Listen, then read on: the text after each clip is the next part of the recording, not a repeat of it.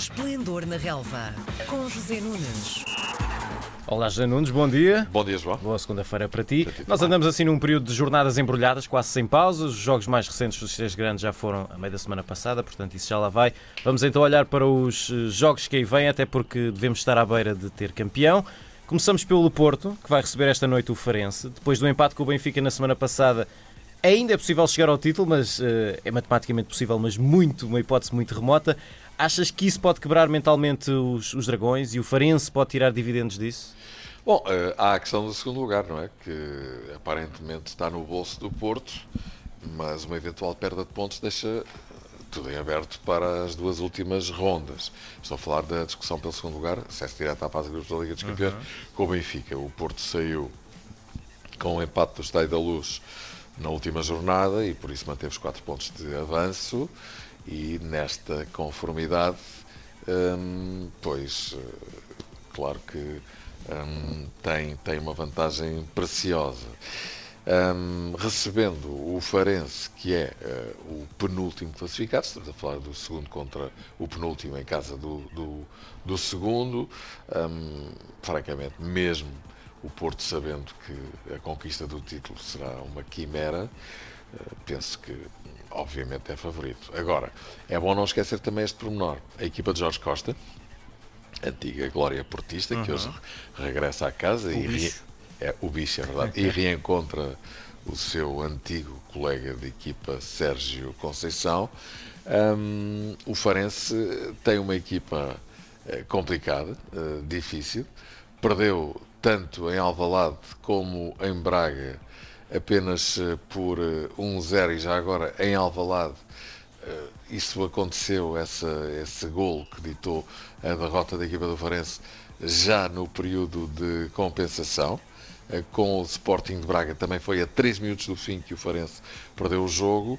E já agora será bom não esquecer que eh, com o Benfica o Farense perdeu por 3-2 eh, e colocou imensas dificuldades à equipa do Benfica. Portanto, em casa dos primeiros classificados, o Farense perdeu sempre por margem tangencial. E já agora posso acrescentar que em Faro o Farense impôs um empate ao Benfica. Nestas circunstâncias e com a necessidade extrema de pontos que a equipa de Jorge Costa tem, Uh, pois o Porto vai ter de caprichar, porque obviamente é favorito, mas não é líquido uh, que as coisas sejam tranquilas e fáceis para a equipa do Porto, se calhar até não vão ser. Por outro lado, o Porto não vai poder contar com Sérgio Oliveira, que está castigado e está suspenso para esta partida, enquanto que Corona está também fora eh, deste jogo por eh, lesão. Aliás, se recordas, também não jogou frente ao Benfica.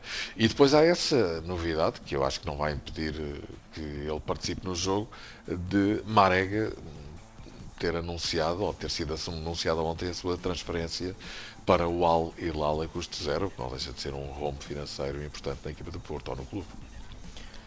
Vamos então ao, ao Benfica. O Benfica que já sabe que tem pelo menos o terceiro lugar no campeonato garantido. Amanhã, ao fim da tarde, joga com o Nacional, na Madeira.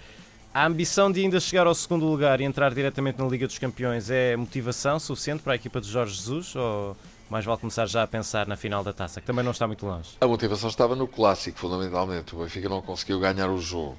Agora ficará à espera de deslizes do Porto, porque já não depende de si próprio. E por outro lado, é bom não esquecer eh, que o Benfica não tem um calendário fácil. Depois dessa deslocação ao Nacional, eh, recebe o Sporting em casa e vai eh, acabar o campeonato em Guimarães antes dessa final da taça com o Sporting de Braga. Portanto, hum, claro, Benfica com certeza é favorito, mas aquilo que vale para o Farense, frente ao Porto, eh, maior cuidado ainda ganhará com o Nacional da Madeira, que está a jogar em casa, está em último lugar e, obviamente, sabe que só ganhando eh, ou fazendo pelo menos muito muitos pontos nos nove que faltam disputar neste campeonato é que consegui- conseguirá permanecer no primeiro escalão do futebol português. Portanto, eh, vamos ver o que é que vai ser desta partida, mas em circunstâncias normais, com certeza, o Benfica sai na frente.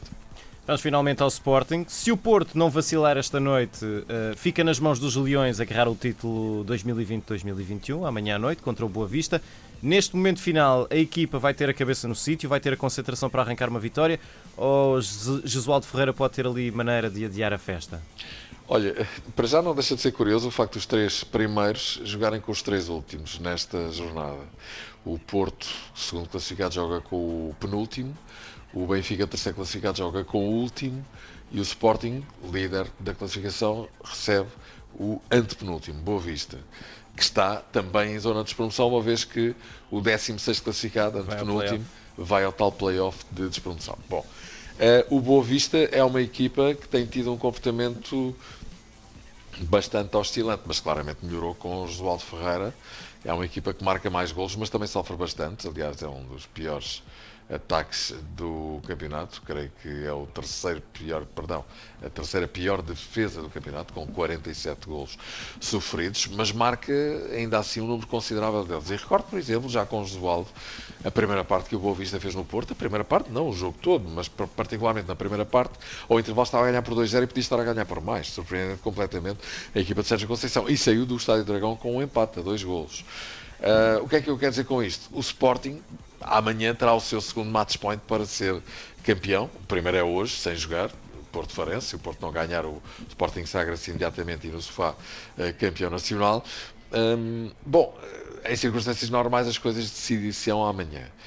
E esta situação do Boa Vista, a necessidade extrema que tem de pontos, alguma qualidade que a equipa tem, o facto de ser uma equipa perigosa. Já dei o exemplo do jogo disputado no estádio do Dragão.